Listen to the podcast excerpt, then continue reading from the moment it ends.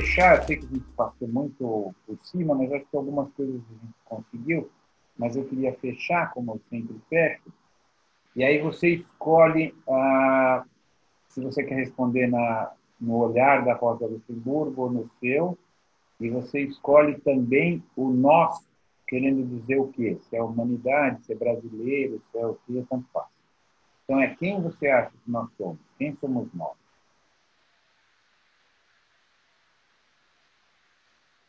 Hum, nós, os brasileiros. Vamos pensar, nós, os brasileiros, né? Acho que nós, é, as grandes, grandes, grandes, amplíssimas massas de trabalhadores, nas quais eu me incluo, e é, incluo a grande maioria, os 99% da humanidade, tá? É, nós somos seres que vivemos no capitalismo e contra o capitalismo simultaneamente.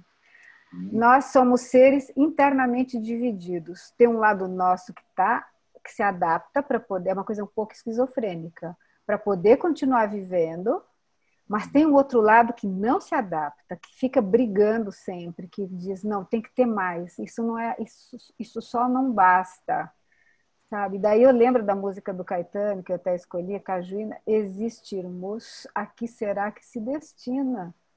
Se destina à, alegria, à felicidade. A gente nasceu para ser feliz. A Rosa Luxemburgo fala isso.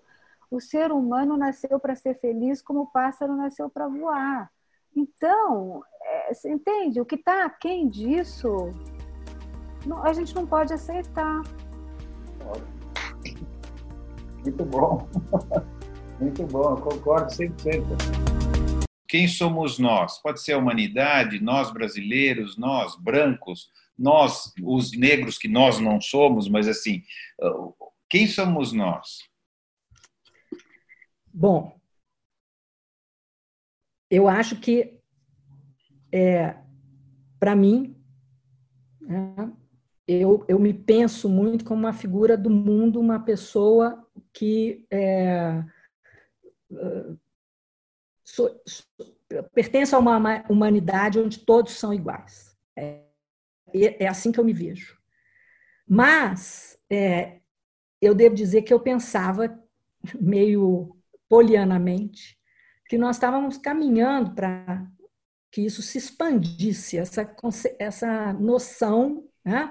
Então, por exemplo, quando a gente vê lá a comunidade europeia se organizando né, para transcender os franceses, os catalões, né? quando, por exemplo, na minha adolescência, você tinha o ETA, tinha todas aquelas é, brigas né, fatricidas de nacional, pequenos nacionalismos. Né? Então, a gente vê aí uma comunidade europeia tentando transcender essas diferenças de religião, de nacionalidade, por aí vai. Mas, infelizmente, né, eu vejo que nós estamos passando por um momento terrível de acirramento dessas divisões, né, dessas. É, né, eu não sou é, igual ao outro, é, né, uma, uma, a religião como uma. uma né, é, então, assim, a gente vê nas. Hoje em dia, gente, as religiões do candomblé sendo atacadas, né? É, vocês pensaram que isso já está superado, isso era coisa lá do século XIX, né? Não, mas está aí, né? É, é, religiões é, sendo atacadas. Né? Eu estou lendo agora um livro daquela ganhadora do prêmio Nobel, da Svetlana, nunca, nunca lembro o nome dela, Alexandrovich, né? É, o declínio do homem soviético, né? E eu acabei de ler agora, antes de vir, um capítulo. É, é uma, um, ela trabalha com depoimentos orais, né? E nesse depoimento específico é uma armênia casada com um, um cara do Azerbaijão, né? E ela, o depoimento é exatamente no momento de uma guerra étnica imensa, porque até a União Soviética todo mundo era soviético e quando o Império Soviético é, desmembra, né, começa todos esses nacionalismos acirrados e de uma violência é, homem contra, sabe? Ela conta cenas assim terríveis de é, jovens correndo na rua e abrindo a barriga de mulheres grávidas e expondo os fetos porque é, porque é armênio. Então, assim, eu acho que nós estamos vivendo um acirramento dessas diferenças, sabe? E, infelizmente, né, as redes sociais que a gente teve, quando começou, a gente estava tão otimista que ia ser um espaço de integração da humanidade, de aproximação da humanidade, virou um espaço exatamente dessa é, de explicitação dessa diferença. E, então, assim, eu me vejo uma mulher do mundo, sabe? É uma mulher é, é, faz parte de uma humanidade onde todo mundo é igual, mas que é uma utopia, né? É uma utopia ainda distante, né? Mas eu acho que é isso que a gente deve tentar buscar, né? É, que somos todos parte de uma humanidade, né? E exatamente a superação dessa sociedade do século XVIII foi buscar, né, a partir da Revolução Francesa, a construção de uma sociedade mais humana, mais igualitária, mais solidária, que eram os princípios que estavam lá né, na Declaração dos Direitos do Homem, na Declaração de Independência dos Estados Unidos, né? E, né, passados aí mais de 200 anos, a gente vê que, né, que a, o, o homem é um bicho difícil, né? O homem é um bicho difícil. Muito bom. Eu vou fechar a nossa conversa, com, como sempre peço, que é perguntando, do ponto de vista da Virginia Woolf e do, ponto, do seu ponto de vista, você pode falar no ponto de vista dos dois, eu sei que o do dela é mais difícil, já que você não é ela, mas assim, como você interpretaria, uh, quem somos nós? Do ponto de vista da Virginia Woolf? E do seu também. Ai, do ponto de vista da Virginia Woolf, seria dificílimo, né? É, eu tenho até medo né, de, de falar alguma coisa, porque eu acho ela tem um olhar, muitas vezes, tão satírico, né? Eu acho que ela, ela ia achar tudo isso muito... Ela ia satirizar muito a, as nossas atitudes uh, em relação à a, a, arte, ao, ao que a gente diz e ao que a gente faz, né, ao, exatamente essa volta ao, ao, caretismo, eu acho que ela, ela iria uh, satirizar bastante. Uh, ao mesmo tempo, acho que talvez ela, achar, ela nos achasse uh, mais abertos ao novo, talvez, né, principalmente do ponto de vista das mulheres, principalmente com inserção de, de outras mulheres, né, porque ela era uma pessoa contraditória, bastante contraditória, mas existia um desejo genuíno dela de, de inclusão, né, de, de, uma, de, uma, de uma sociedade mais igual, né, e isso ela via muito com Leonard, que era, que era marxista convicto, né, uh, então, assim, eu acho que talvez ela visse isso com bons olhos, né, essa, essa nossa tentativa, né, de incluir uh, pessoas diferentes nos círculos que eram relegados somente a certos eleitos, né? É... Para você? E para mim, eu acho que somos um pouco loucos, justamente talvez um pouco pelos mesmos motivos, né? Porque eu acho que talvez a gente perca muito tempo com coisas que não não nos interessam de verdade uh, em vez de, de tentarmos parar um pouco. A gente, a gente quer correr rápido demais, né? Então quer acabar com tudo uh, rápido demais. Né? Não, existe, não existe mais um, um tempo para si mesmo, não no sentido mais, é, mais como falaria, mais besta, mais bobo, né? Ah, um tempo para mim. Não. Um tempo realmente de sentir as coisas, de parar para olhar, né? Então a gente acaba deixando isso de lado porque já tem uma outra coisa que vem e a gente acaba aceitando isso como uma coisa normal para nós. Então, loucos nesse sentido. E acabam sofrendo, porque as nossas experiências acabam ficando vazias, elas não têm como adquirir uma profundidade, porque não existe tempo para que essa profundidade se crie, né? Então, eu acho que isso causa muito sofrimento na gente, no fim das contas, porque alguns anseios que a gente tem, eles não vêm rápido, ah, não são, uma, as respostas, mesmo que provisórias, elas não vêm rápido para a gente, elas vêm depois de tempo, né? Então, eu acho que nesse sentido nós, nós somos um pouco loucos, né? A gente tem que parar um pouco. Eu, eu vejo muito agora, principalmente na pandemia, que as pessoas foram forçadas a parar, né? Eu, eu pesquisei muito, né? Fiquei observando muito esse olhar que seria o olhar de uma escrita feminina, que era o olhar de quem obrigatoriamente estava parado, encerrado, né? Historicamente, eu digo. É, e esse olhar, como ele traz uma profundidade, às vezes, nas coisas ínfimas, né? Uma, uma magnitude para o ínfimo, para um detalhe, para uma, uma relação, para aquilo tudo que não é considerado grandioso, não é um acontecimento histórico, não é uma coisa fenomenal, é, o, é uma coisa pequena do dia a dia, mas que às vezes, se você for olhar dentro de si, aquilo tem tanto mais sentido do que um acontecimento grandioso, né? Então eu, eu acho que esse olhar, né, a gente tem que resgatar um pouco, tem que aproveitar a pandemia que nos retornou esse olhar, né? Todos nós viramos mulheres, né, nesse sentido, né, no sentido do, do, histórico, né, das mulheres encerradas, das mulheres em casa, né, todos nós tivemos que virar, tivemos que olhar para o pequeno, tivemos que olhar para o repetitivo e, e, trazer significado para isso, né, para as nossas vidas que são, né, se a gente olhar assim mais é, mais friamente, são pequenas, né, no, no grande num universo gigante são pequenas, são pequenas, são fulgurantes, são fósforos que vão se riscar e vão se apagar, né? Então, como trazer significado a isso, né? A esse fósforo que está riscado, eu acho que é por essa profundidade de espírito, eu acho. Boa, muito bom. Quem somos nós? Bom, em uma frase, eu diria que nós somos poeira das estrelas. Nós não somos nada, meio talvez niilista demais. Eu, eu, é uma pergunta difícil, né? Eu acho que é, nós é, tá na, na nossa evolução, na nossa sobrevivência, está no nosso DNA buscar padrão e sentido nas coisas, né? E às vezes eu acho que as coisas, a história, né, ela é mais aleatória do que a gente imagina.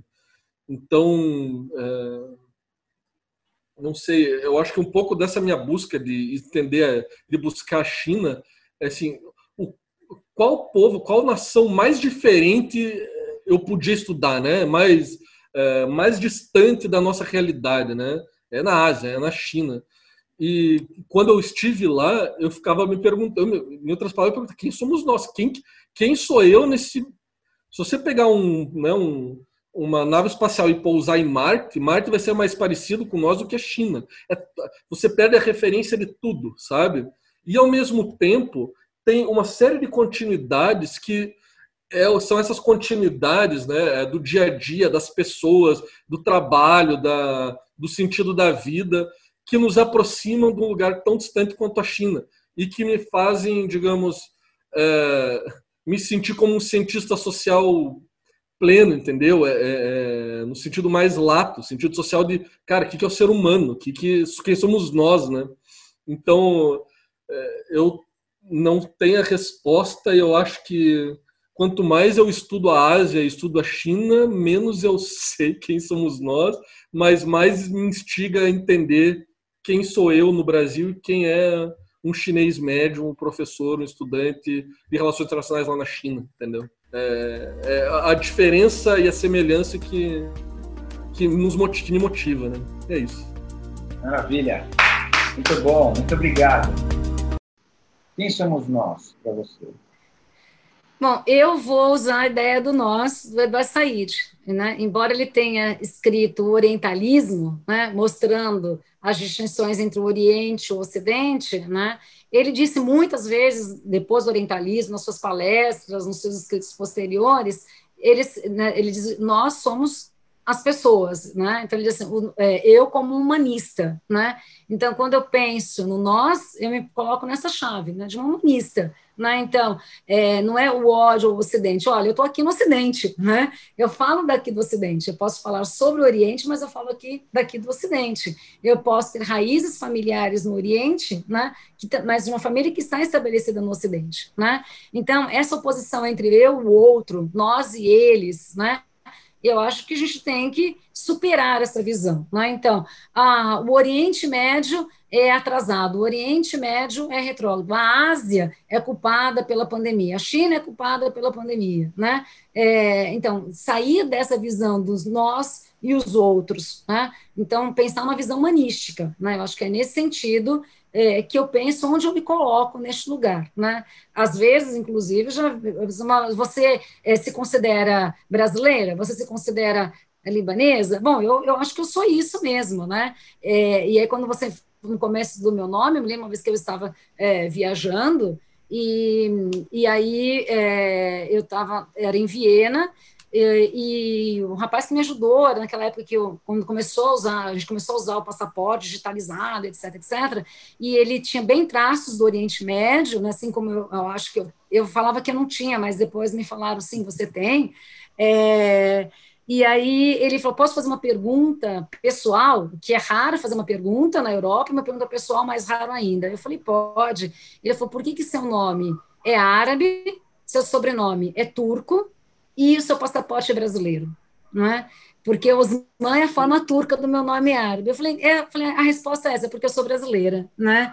É, isso nos permite, né, ter um nome árabe, né, um sobrenome é, que pode ter outra origem, né, e carregar isso aí. Então, nesse nós eu incluo também, né, é este lugar que nós estamos, né? é, que nós somos a parte do mundo, né? Então, obviamente, né, quando a gente pensa nas questões do Oriente Médio, a gente não está pensando só parte do Ocidente, né? Nada existe a parte. A história, e isso é uma frase do Subramanian, do historiador, né? Sanjay Subramanian, ele chama das histórias conectadas, né? A história do mundo sempre foi conectada, né? Então, não existe a história do Oriente e do Ocidente, existe a história, né?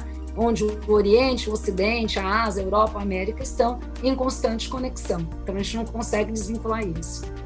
Perfeito, muito bom. Maravilha. Bom, acho que é um ótimo momento para a gente encerrar. Eu encerro sempre com a mesma pergunta e você escolhe o que nós significa, tá? O que é, o que é palavra nós significa. Quem somos nós? Quem somos nós?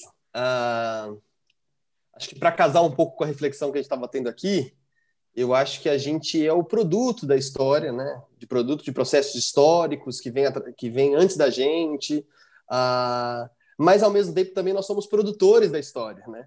Então a gente, é, a gente é esse entremeio entre o produto da história e o produtor dela, né? O que a vida faz da gente e o que a gente faz com a vida. Então eu acho que nós somos esse entremeio. Muito bom, parabéns, muito obrigado. É muito bacana na tua opinião, dentro desse ambiente que a gente está conversando, e você interpreta o nós da maneira que você quiser, quem somos nós? Nós, Brasil, para mim, Brasil é um país ainda em formação. Né? E é um país em formação. Para nós sermos uma nação, nós temos que superar uma grande desigualdade que não foi superada, eu acho que, digamos, começou a ser superado no governo do Lula e Dilma, além da de gênero, tem, mas aqui é gritante, Gênero é mais uma questão de respeitar os direitos humanos, também empoderamento, mas é mais os negros. Dizer, o Brasil não compreende quem é. Quando o governo, quando se começou a discutir esse negócio de fechamento de embaixada na África, que o governo Temer anunciou, mas não fez, e o governo Bolsonaro está fazendo, é um elemento racista nisso, indiscutivelmente. Porque, veja bem, nós abrimos embaixadas na, África, mas também abrimos embaixadas na Europa menos, porque a gente já tinha muito, mas abrimos também. Ninguém fala de fechar a embaixada na Europa. É racista, o Brasil é racista. E quando, e quando, e quando, quando só para você ter ideia de uma reação de um grande jornal, é uma reação espontânea, não é nem assim uma coisa. Ele nem percebe que há um racismo embutido nisso. Quando começou a falar, logo no começo do governo Temer, de fechamento de embaixada na África, saiu uma notícia num desses grandes jornais, dizendo assim: o Brasil tem é, já nem sei mais, 35 embaixadas na África, mais do que a Alemanha. Que comparação? 50% da população alemã é de origem africana. O Brasil tem a segunda maior população de origem africana do mundo. Do mundo, exatamente. É o do segundo mundo. país africano do mundo. Né? Do mundo. Mas isso não é percebido, entendeu? Não é. quer ser percebido. As pessoas querem eliminar isso, querem mais. Como não podem, operam com essas coisas, distribui arma, deixa morrer na pandemia. Eu acho que tudo isso está ligado. Eu, não, eu acho que o que está correndo na pandemia não é só incompetência, eu acho que é intencional. Sinceramente, eu acho que é intencional. A essa altura, não achava, mas a essa altura, da maneira que está acontecendo, tem um lado intencional. E tem um lado racista, tem um lado machista, e tem um lado, sei lá, uma falsa eugenia, porque não se pode nem falar de eugenia, porque uhum. o governo dos idiotas, das idiotas que se acham melhores. Olha, muito, muito, muito, muito obrigado. Mas vamos encerrar, eu encerro sempre com a mesma pergunta, e você deu o sentido à palavra nós como você quiser. É, quem somos nós? Nós somos um país singular, com uma diversidade extraordinária, que é uma das nossas fontes de riqueza. Um país que projeta, projetava, vai voltar a projetar, no meu modo de ver, valores importantes para todos os países, sabe? Valores de alegria, de criatividade, de entendimento, de diálogo.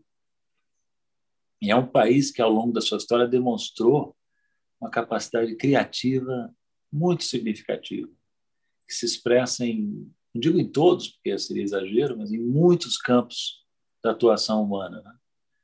Então, eu, eu, nós vamos passar, tenho confiança, nós vamos passar essa fase terrível que nós estamos vivendo agora e vamos sair disso talvez mais fortes, né? Porque, como dizia Nietzsche, né? O que não nos mata nos torna mais fortes. Né? E o Brasil, sobrevivendo a essa crise, como sobreviverá, vai sair fortalecido para enfrentar os desafios que a vida sempre coloca para as pessoas e para as nações. Tomara, tomara. Tomara que você esteja certo. Eu vou, vou botar isso aí todo dia para todo mundo se animar um pouco e conseguir passar essa, fa essa fase bastante difícil que a gente está. É. Que eu fecho sempre com a mesma pergunta é, então, com a tua experiência, uh, com tudo, com a tua vivência, com, dentro desse ambiente do que a gente está falando, quem somos nós? Puta merda. Quem somos nós? Eu eu acho que a gente é uma família em que onde falta pão e todo mundo tem razão, sabe? Acho que, que é isso. Acho que é um país que precisa precisa distribuir mais, ter, precisa ter mais pão, precisa ter mais para a gente poder parar de brigar pelos nossos privilégios tão pequenos, entendeu? Parar de brigar. Mas acho que a gente só vai resolver isso tendo mais. É, e distribuindo e, distribuindo, porque acho que hoje a gente está nessa uma batalha por, por pequenos privilégios, sabe? Acho que a guerra toda se dá por pequenos privilégios.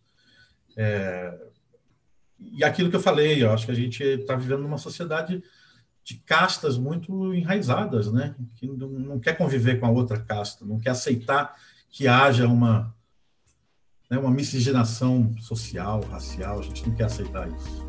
E é terrível, algo muito triste. Muito, muito obrigado. Muito obrigado de verdade. Foi muito bom esse papo. Ótimo. Vamos, vamos fechar.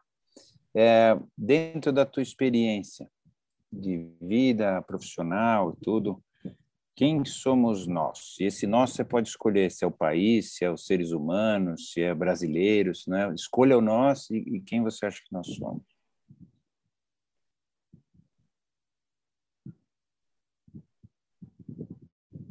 Nós, seres humanos, somos é,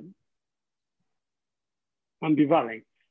Somos uma mescla é, de conseguir responder de uma forma elaborada e, a partir de um sofrimento, é, criar uma resposta é, superior que faz com que a humanidade avance, mas também somos animais que reagem, em vez de responder, reagem de forma imediata, é, de forma agressiva, é, com a vingança, com a violência, com o ódio. Então, todos nós somos essas duas coisas. E cabe a todos nós é, trabalharmos dentro de nós mesmos e com as outras pessoas o incentivo, o investimento nesse, nesse primeiro lado nosso, de conseguir perdoar, de conseguir elaborar, de conseguir responder em vez de simplesmente reagir. Maravilha. Muito obrigado, Lorival. Muito obrigado. É, eu vou encerrar, eu vou encerrar como eu sempre encerro, e acho que é vindo de você, eu acho que tem uma, uma conotação bem diferente. É, quem que somos nós? Nós somos híbridos, migratórios, é, carinhosos, violentos, inventores, criativos, sofredores e sonhadores. Somos tudo isso. Boa! Valeu, obrigado. Vamos lá, esse é um bom momento para a gente fechar a conversa, que eu fecho sempre com a mesma pergunta, que é para você, obviamente, quem somos nós? É, nós, nós somos esse, esse, essa contradição de um eu que reluta em abrir mão das suas individualidades, porque ele precisa se, se renunciar a uma série de coisas para conseguir entender que ele se integra numa coisa maior, num ponto de unificação ali, e ali sim, nesse ponto de unificação, ele vai encontrar uma nova dimensão de liberdade. Eu acho que é isso. É a gente é essa, esse movimento, a gente é um movimento contínuo dessa contradição entre o que é a sua individualidade e uma outra forma de liberdade que você encontra quando você se integra numa coisa maior e sempre com muitas contradições. Ah, muito bom, muito bom. Muito obrigado. Quem somos nós? Ai, quem somos nós? Puxa, nós somos Acho que nós somos uma sociedade, é, nós somos uma, uma sociedade muito forte, é, muito, muito potente, que hoje vive uma situação é, de silenciamento, e, mas que, que eu acho que tem, tem muita força, e, e apesar de, de parecer difícil, e talvez um cenário pouco, pouco auspicioso, a gente tem muitas manifestações é, por parte mesmo dessas pessoas, dessa sociedade, de grupos organizados, é, de movimentos, movimento negro, a sociedade civil, é, o movimento de mulheres que estão lutando muito é, para construir uma sociedade mais é, mais justa e menos violenta. Então, acho que a gente tem essa contradição, mas que também é uma potência para poder transformar e mover o Brasil para frente com menos violência e mais justiça. Tomara. É. Muito obrigado. Bom, acho que agora é um bom momento para a gente fechar. Você já sabe como a gente fecha. Eu não me lembro como você respondeu das outras vezes. Eu espero que você não lembre também para poder responder com para você responder com o espírito do momento. Quem somos nós, Flávio? Ah, depois dessa conversa que nós tivemos, eu diria que nós somos seres ontologicamente atormentados por, pela busca por sentido.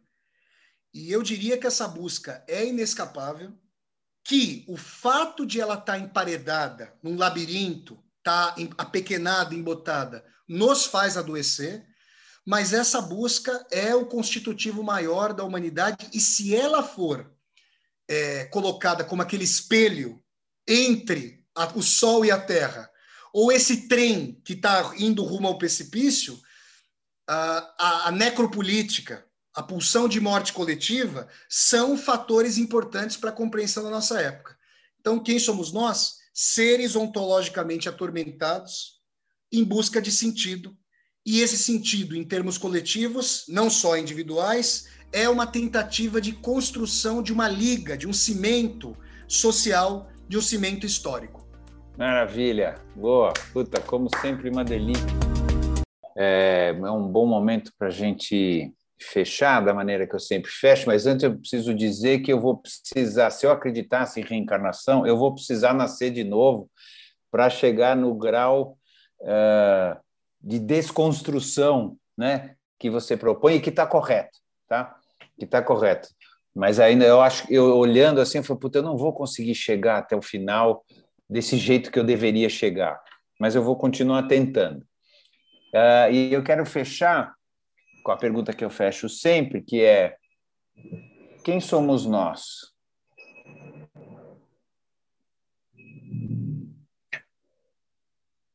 É, eu, eu, eu acho que eu essa pergunta eu responderia com uma espécie de negaça capoeirística e responderia com um verso Pastinha. É, talvez dizer quem somos nós é algo que vá ao encontro de um princípio que não tem método e que o fim é o mais inconcebível, aquele que se julga mais sábio. É, agora, eu penso também, o Celso, que nós somos aqueles vocacionados, né? assim como todos os seres viventes, a sermos uma espécie de seres em encruzilhada. É muito comum a gente ouvir assim: ah, nós estamos tô numa encruzilhada, o Brasil está numa encruzilhada. A encruzilhada é como se fosse uma situação, um Ruim. local limite. E a encruzilhada é exatamente um campo de possibilidades.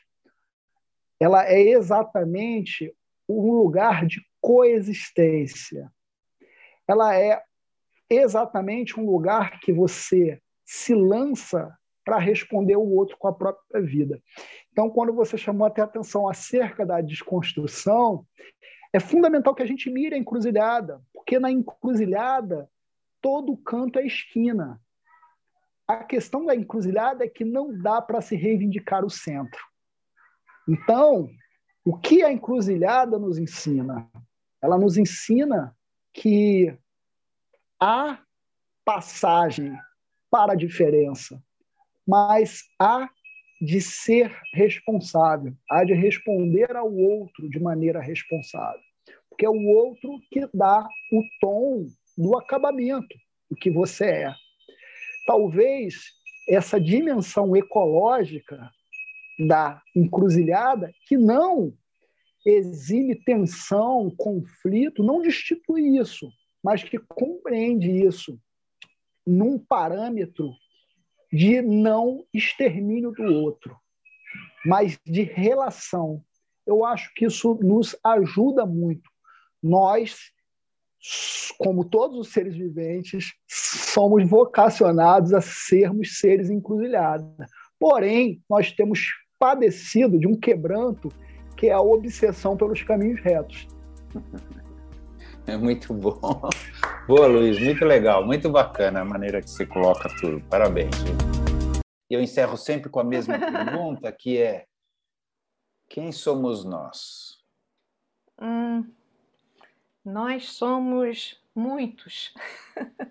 Eu acho que nós somos, somos habitantes desse que a gente teve a sorte de ter uma atmosfera que nos protege e eu acho que eu espero que a gente possa zelar por essa atmosfera e ainda existirmos, né, na nossa nossa tão vulnerável humanidade por muitos e muitos milênios. Tomara. É. É. olha, olha, muito obrigado. Então, na tua visão, na tua experiência, quem somos nós? Bom, Hoje está difícil dizer quem somos nós. Né? É, eu acredito que nós somos ainda, quer dizer, um povo que não descobriu, que não achou a sua identidade, né? É, como historiadora, eu acho que é, vejo no nosso trabalho um papel que é fundamental, porque no momento em que você está uh, buscando né, apagar diferenças, né, a não ver mais distinção, exemplo, a, a buscar no lado identitário, mas no lado negativo, eu acho que a história é uma disciplina que trabalha com as diferenças e pode trabalhar com prognósticos, o que eu quero dizer é que ela Não é que ela vai procurar no passado para coisas para justificar o presente, mas ela pode ver nesse passado, não é aprender, mas entender melhor esse presente. Uh, uma grande maioria né, da, da nossa sociedade, e aí eu coloco tudo, né, a sociedade de um modo global, ela está querendo ver muito mais profecias uh, do que prognósticos. Eu acho que pode, né, cabe, uh, não só os historiadores, mas uh, os, as pessoas né, de, que formam de opinião, né, os jornalistas, intelectuais, um papel que vai ser, ainda é muito importante para modernizar a nossa sociedade. Muito legal, muito legal. Quem somos nós? Hum, complicado, né? Quem somos é. nós? É. Simone de Beauvoir provavelmente diria que cabe a cada sujeito dizer o que ele é, que eu não posso falar de uma forma totalizante, né, do que nós seres humanos somos. Cada um deve é, agir conforme o que quer ser. E eu com certeza é, concordo com ela, né, 90%, por assim dizer, mas eu acho que nós somos, antes de tudo,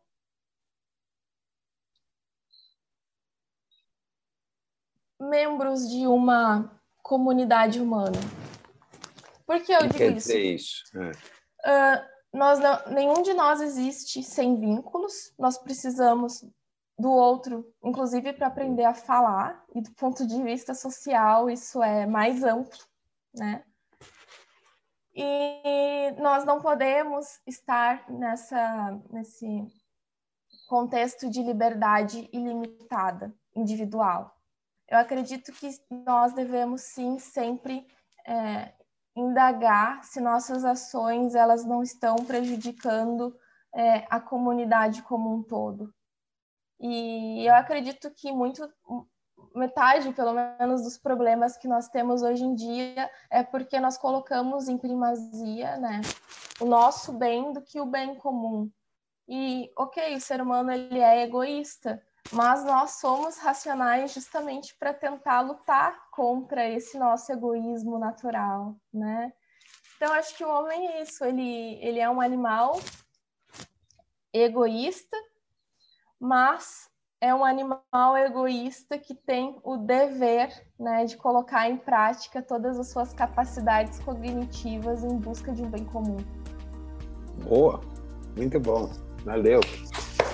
Muito obrigado. Obrigada, Dentro, vamos tentar assim, eu vou fazer uma pergunta que eu quero que você tente responder como Safo e depois como você, tá? Nossa, como assim? Não, dentro da que você acredita que ela responderia, né? Quem somos nós? Ah, talvez conhecida. Ótimo. Acho que isso é muito marcante, né? Essa coisa da efemeridade, né? Da, do, dos, nós somos mortais. É isso. E isso é uma grande coisa.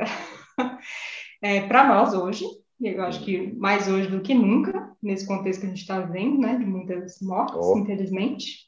Então, nós somos mortais, ponto. E eu acho que isso tem um impacto muito grande nas nossas vidas.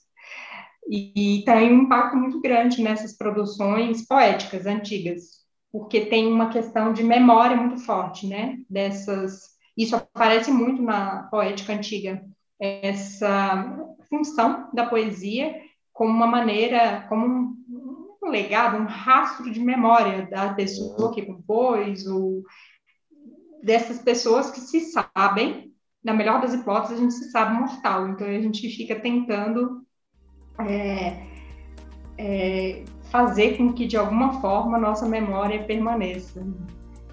Muito legal, muito boa essa resposta, muito bacana.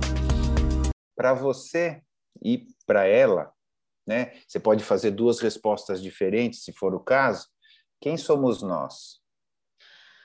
Bom, eu acho que eu acho que nós somos os pobres humanos. É, chegaram talvez num, num, chegamos, né, no limite daquilo que o Hobbes chamava de miséria humana. Talvez a gente nunca tenha produzido tanta desigualdade, tanto sofrimento e tanta violência. A pandemia está aí para escancarar isso para gente, né? Embora seja um, um, um, vírus que não escolhe cor, não escolhe é, sexo, gênero, classe, está sim afetando de maneira muito, muito brutal, muito mais brutal e, violência, e violenta é, as pessoas pobres e negras, por exemplo. É, então, a gente chegou num nível de precarização, de violência é, muito, muito forte, muito difícil de lidar, né? É, que nos leva para uma, uma experiência muito distópica. Acho que é isso que nós somos hoje, né? Seres humanos vivendo uma experiência profundamente distópica que tende a drenar as nossas esperanças, as nossas expectativas, né? No entanto, ao mesmo tempo, vivenciando né, formas muito bonitas e, e de resistência. Né? e, e plurais de resistência. Um aumento da consciência é, feminista e antirracista, né, que certamente pode ser um fio a partir do qual a gente vai mudar e puxar né, as nossas transformações sociais. Então, eu vejo isso, acho que a gente está nesse momento de uma instabilidade profunda, é, que faz ganhar sentido a frase que a Fraser empresta do Gramsci, né? Tanto que eu usei ela tantas vezes aqui hoje, o velho está morrendo e o novo não pode nascer, mas o velho está morrendo. Então, assim, é, é, tem um, um, futuro que a gente pode projetar e, e, desejar e lutar por ele em melhores termos. É, ele ainda não está dado, mas a gente pode ver, né? Ele como um ainda não, né? Ou seja, que que pode ser. Que a gente pode viver de um modo, que a gente pode priorizar as pessoas. A gente precisa poder achar né, que a gente vai viver junto, priorizando as pessoas e não o lucro. Tá ótimo, muito obrigado, muito obrigado. Eu quero encerrar dentro do teu olhar e dentro do olhar do Paulo, é, quem a senhora acha que nós somos? Quem somos nós? Olha, que pergunta mais enrascada, rapaz. Somos nós? É. Nós somos os seres no mundo que nada nos atrai ou perturba, nós não estamos preocupados com o mundo, nós estamos no mundo. O nós somos seres com o mundo. Então, quem está com o mundo, nós que estamos com o mundo, temos cuidado com a natureza, protegemos a natureza, é, enfatizamos nosso amor a terra-mãe, né? nos aproximamos dos índios, dos negros, dos é, colom... quilombolas. Quilombolas. Então, nós somos, eu me julgo uma pessoa pertencente a esse grupo, sabe? que gosta que fosse um mundo que Paulo dizia, onde fosse mais fácil amar. Sabe? Paulo queria pertencer a um mundo que fosse mais fácil amar. Bonito. Eu acho que é isso. Muito bonito. Vou encerrar aqui o nosso programa, como eu sempre encerro, que é perguntando para você, dentro do ambiente que a gente está conversando, a maneira que você nos enxerga, é quem somos nós? É uma boa pergunta, Celso. É... a minha resposta é uma resposta será uma resposta de, de cientista, né? Frente Claro. a essa a essa pergunta, a minha tendência é sempre responder que nós humanos somos na, na verdade produto de duas coisas, né? Produto de um código, né? Cada um de nós tem um código que é lido e transformado em realidade no meio em que a gente evolui, né, ao longo da nossa trajetória pela, pela Terra. E assim, pode parecer um raciocínio muito reducionista, mas a, a, a ciência está mostrando que esse raciocínio não é tão reducionista. Né? Esse binômio código e meio, ele já explica muita coisa e eu acho que ele explicará muita coisa ainda no futuro. Né? Eu poderia chamar código para você do nosso DNA ou nosso genoma, né? Mas a ciência já está mostrando que o código é muito mais que o DNA ou o genoma. Está emergindo uma nova ciência, né? Mostrando que é, existe um epigenoma, né? Uhum. Existem várias camadas, né? Na, na, varia, na, na, na variabilidade genética que conforma o nosso código, né? Cada um de nós tem o seu código único, né? não existem código, dois códigos iguais, nem gêmeos idênticos, Isso, nem gêmeo, por causa da epigenética, tá certo? por Que é- causa dessas outras camadas. É- A epigenética é uma camada que nós estamos descobrindo, certamente existem outras camadas, viu, Celso? Existem sinais que vamos descobrir outras camadas. Então, é, esse código, ele encerra tanto, né? e a gente entende tão pouco desse código, e mais, esse código na relação com o ambiente onde nós transitamos e vivemos, é isso que nos conforma. Né? Eu acho que, no fim das contas, é- é- esse binômio código-ambiente vai explicar né, o que somos, né? É, por que somos como somos, né? Como é que por que, que a gente se comporta como a gente se comporta, né? Por que, que eu acredito em espiritualidade, né? É, no, no fim das contas, é, é, esse, esse binômio né, vai, vai nos explicar e vai nos dar, talvez num futuro ainda muito longínquo, uma, uma resposta mais precisa né, do que é, somos nós. É genial, ótimo. Muito obrigado. Vou, vou, vou encerrar com a, com a pergunta que eu encerro todos os programas. Quem somos nós? Nós somos é, engenheiros ecossistêmicos. É, engenheiros ecossistêmicos é, são é, não são são seres que são capazes de através da engenharia reverter é, o cenário que a gente está manejando os ecossistemas no planeta Terra. É, então eu acho que nós como seres como engenheiros ecossistêmicos a gente tem a capacidade é, e o conhecimento técnico e engenheiro para a gente regenerar ecossistemas no mundo. Tomara, tomara que esteja certo. Tomara que dê tempo disso acontecer. dê tempo, gostei, exato. Eu também Vamos- espero. é, quem somos nós?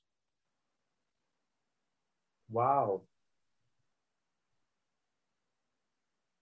Ai, eu não sei agora para onde sair. Quem somos nós? É,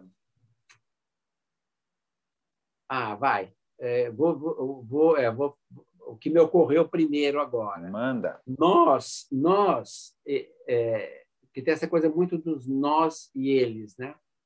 Nós, eu acho que somos ah, as pessoas ah, a favor da civilização, né? A favor eh, do conhecimento, a favor da ciência, né? A favor da solidariedade, da igualdade entre as pessoas, né? Eh, da valorização da diversidade, da cultura, né? E a alimentação tem muito a ver com essa coisa. A alimentação é uma fonte de afirmação da diversidade cultural, né? É, o, o- nós, para mim, é isso. Nós é a civilização. O eles é a barbárie, né? É a anticiência, é, é o ódio, é o egoísmo, né? é, é o ódio à cultura, é queimar livro, né? é, é intolerância. Né?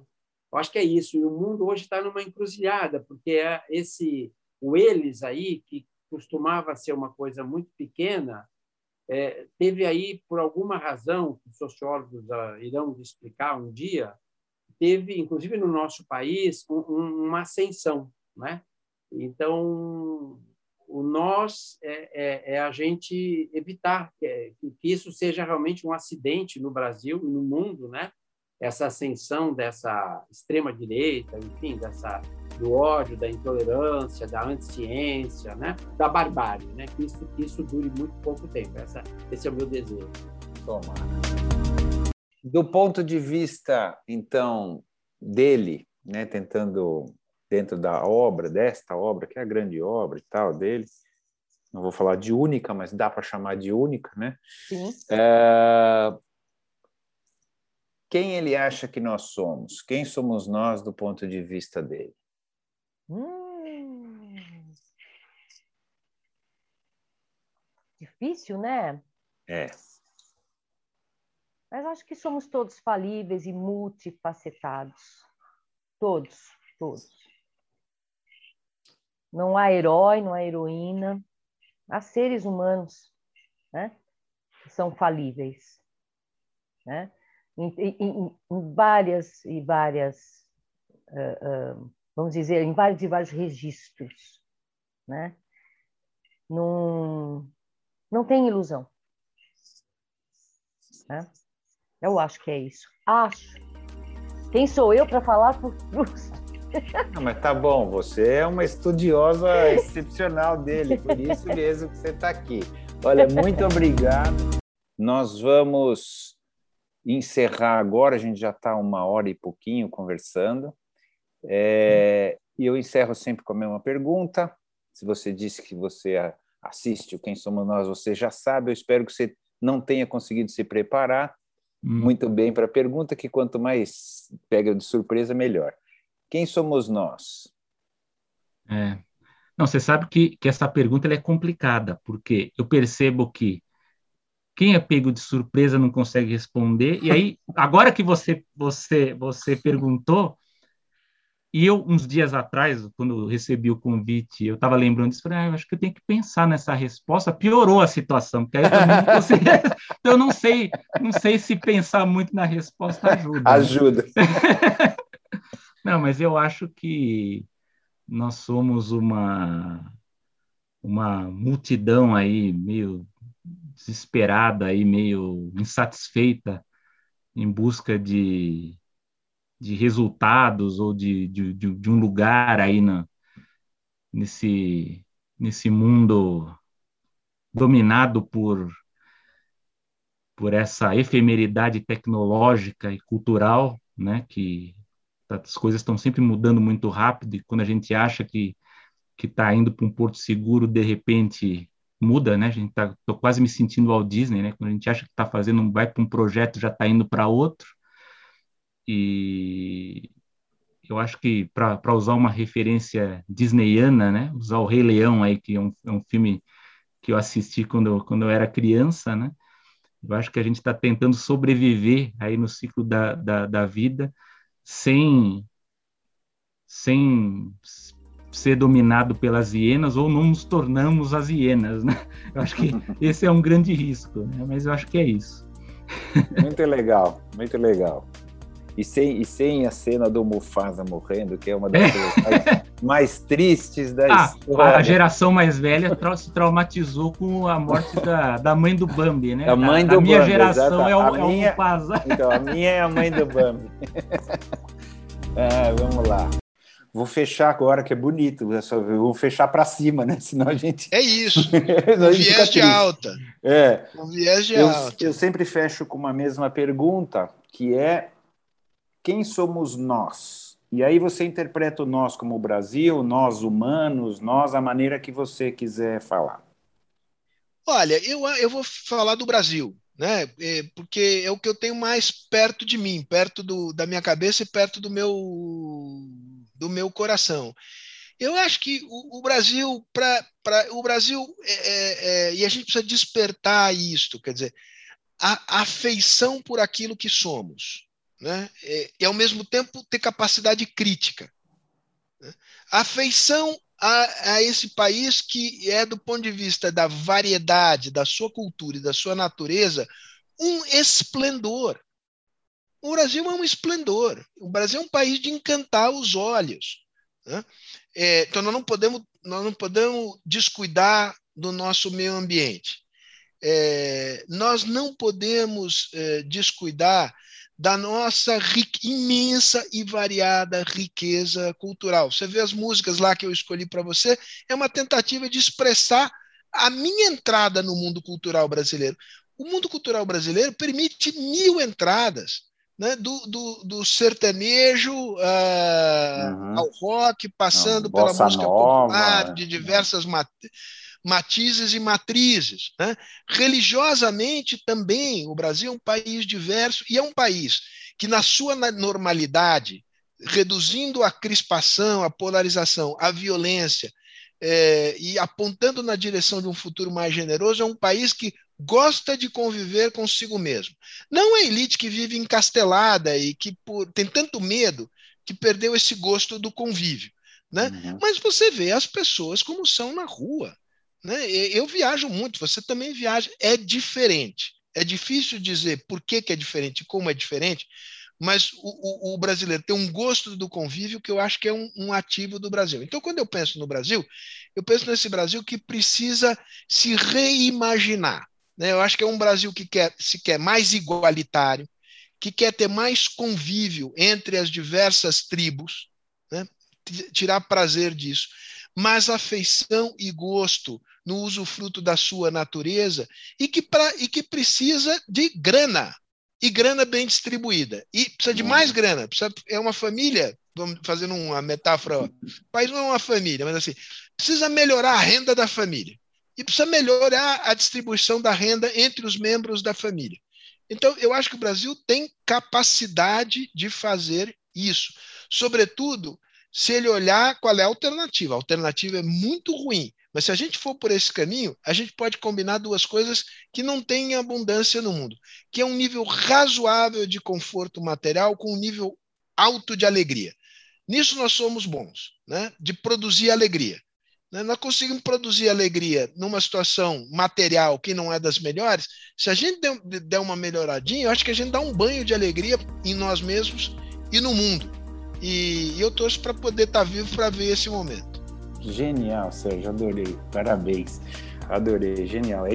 Esse é perfeito. Quem conseguir passar isso o ano que vem, ou seja, não como, não como um sonho, quem conseguir passar e entregar, né? Não só falar isso, depois entregar, é o cara que tem que levar o país, né? É o cara é que tem que ganhar. Porque é bem isso, a gente está precisando acreditar de novo que é possível, coisa que está muito difícil. Exatamente. Muito bom, está perfeito é isso. Muito Legal, obrigado de verdade. Quem somos nós? Nós como Brasil ou eu nós, escolho? Nós, você escolhe. Eu acho que eu vou falar do nós como Brasil. O Brasil é uma sociedade, como qualquer sociedade, é, com antagonismos. Isso é inerente a qualquer grupo. Ainda mais um país imenso como o Brasil. Mas eu acho que a gente que existe um país é, que não é esse país do ódio, que não é esse país que não valoriza, como eu falei algumas vezes, a vida humana, que não valoriza a natureza, que não valoriza a cultura, que não se comove com a arte, com a educação. Existe um país é, vibrante, é, o, o, um país que tem uma expressão cultural fenomenal, um país de pessoas trabalhadoras, inteligentes, criativas, e é nesse país que eu, que eu aposto. É esse país que eu gosto e é esse país que eu espero que de alguma maneira prevaleça também nas eleições Maravilha, muito bom. Eu encerro sempre com a mesma pergunta, e dentro desse ambiente que a gente está falando, e dentro dessa urgência que eu acho que uh, eu concordo um bilhão por cento com você. Quem somos nós? Nós você pode interpretar seres humanos, brasileiros, o que você quiser, tá? Vamos dizer, eu, eu começaria dizendo que nós somos uma espécie ameaçada de extinção.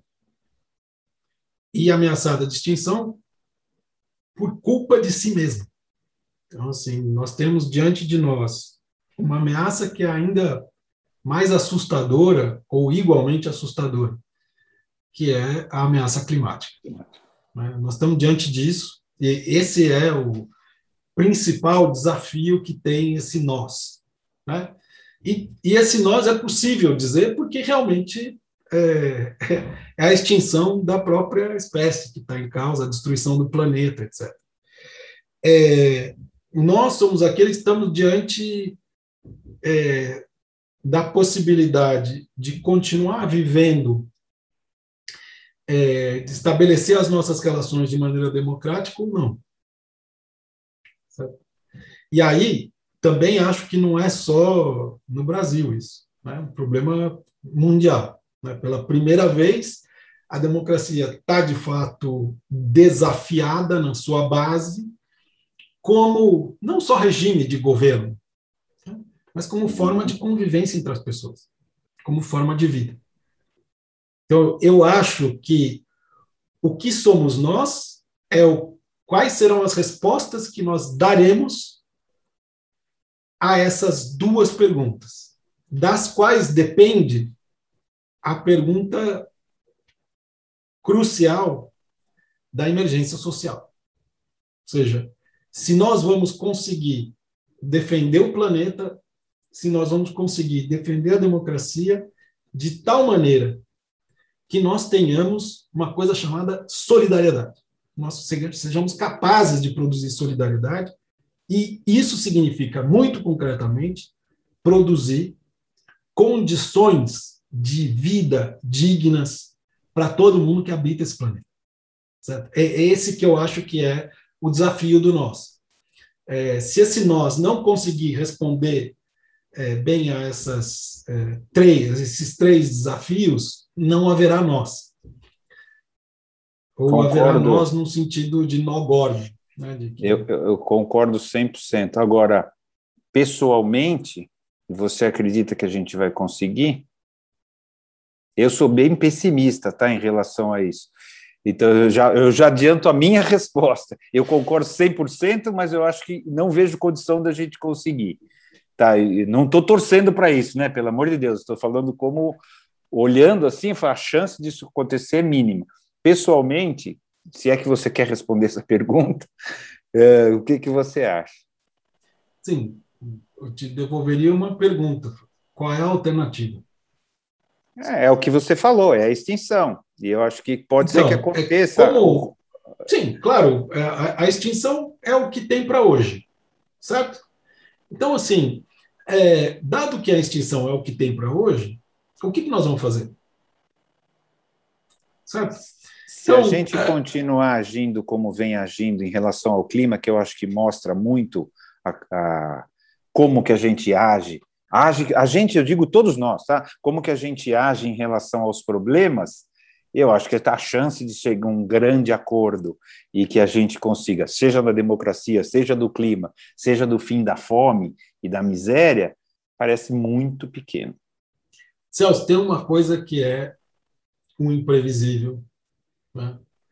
É, tem a coisa que é a única coisa que vale a pena viver, a única coisa que vale a pena na história é a gente saber, olha, na pior situação acontecem coisas que, que são imprevisíveis, que não a gente não conseguia prever, que são boas, tá certo? Tem várias Tem coisas ruins. que são ruins. É, mas acontecem também essas é, coisas imprevisíveis que mudam o jogo porque tem muitas é, tendências e muitos processos subterrâneos que estão acontecendo no momento que a gente conversa e que a gente só consegue detectar quando eles explodem, Depois. quando eles erodem e tal. As, quando eles fazem a erosão do solo, né, que eles é, surgem, que eles emergem. Então, é, eu acho o seguinte: a gente tem que continuar é, tentando evitar o desastre. Concordo, e, não, concordo. E, e, tentar evitar o desastre significa, em algum momento, o jogo pode virar. E a gente precisa ter essa, essa firmeza de que a gente não tem alternativa. Diante do desastre, a gente não tem alternativa a não ser continuar dizendo temos de evitar um desastre. Eu Não concordo também. Eu E, concordo assim, também. Coisas, coisas imprevisíveis podem acontecer que sejam boas. Torço muito para que aconteça. Vamos torcer. Vamos Torço torcer, mas muito. vamos Eu tento fazendo. agir também, exatamente. Não é só Claro. torcer lá no cantinho, tem que agir e, e tentar empurrar as coisas É. para esse lado. Esse programa aqui, essa conversa, é um pouco isso também, Claro, uma tentativa de empurrar para esse lado. Isso não quer dizer que eu acho que vai acontecer. São dois assuntos diferentes, né? Mas tá bom, olha, obrigado, muito obrigado.